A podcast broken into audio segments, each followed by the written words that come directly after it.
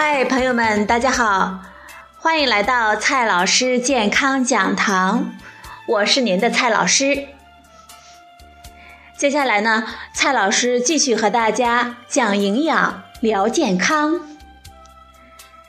今天我们要聊的话题是更年期女性的饮食。更年期是每个女性的人生中都不得不经历的一次巨变。它不是疾病，而是人体正常衰老的一个自然的过程。因为激素的变化引起生理的变化，进而对心理也有巨大的影响。这种影响被通称为更年期症状。有的人比较轻微，而有的人呢很严重。营养与饮食。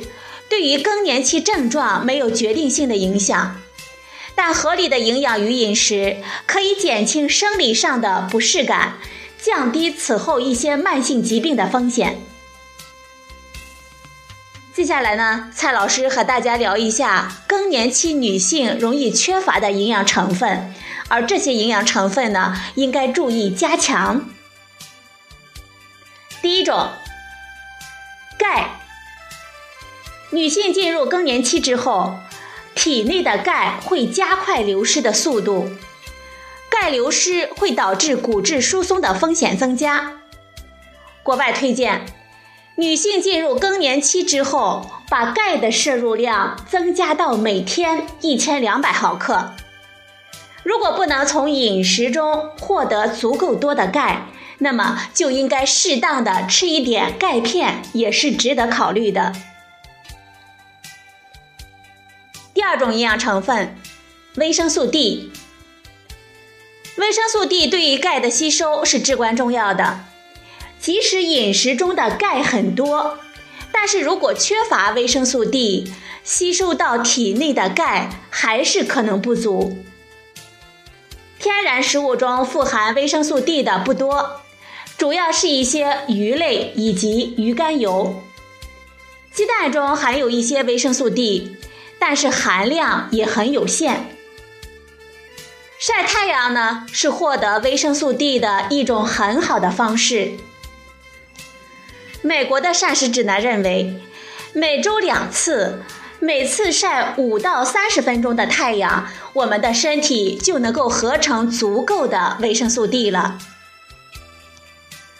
第三种营养成分，膳食纤维。膳食纤维对健康的作用已经越来越广为人知，但是我们的生活水平提高之后，主食以精米白面为主，菜肴以肉蛋奶为主，这就使得膳食纤维严重的摄入不足。适当的增加粗粮、全谷食品、蔬菜，摄取更多的膳食纤维。这样呢，就有助于降低心血管疾病、高血压、糖尿病等慢性疾病的风险。第四种营养成分，水。水是健康饮食的一部分。许多女性年纪大了，运动减少，也就减少了喝水。所以呢，应该注意，口渴了表示体内缺水。但是不渴，并不意味着水的摄入量就够了。我们应该养成常喝水的好习惯，每天喝上一点五升到两升的水是有益无害的。第五种营养成分，豆制品和亚麻籽。这两类食物中的大豆异黄酮和木质素能够与我们人体的雌激素受体结合，在我们体内雌激素不足，比如说更年期的时候，会有微弱的雌激素的活性。这种活性对于我们健康是否有意义，在学术界还有许多的争议。不过，作为食物，它们还是有许多的膳食纤维、矿物质和维生素。总体上来说，对于更年期女性是非常健康的。我们说了有利于健康的一些营养成分，接下来呢，蔡老师再告诉大家不利于健康的一些食物成分，而这些食物成分呢，应该限制摄入量。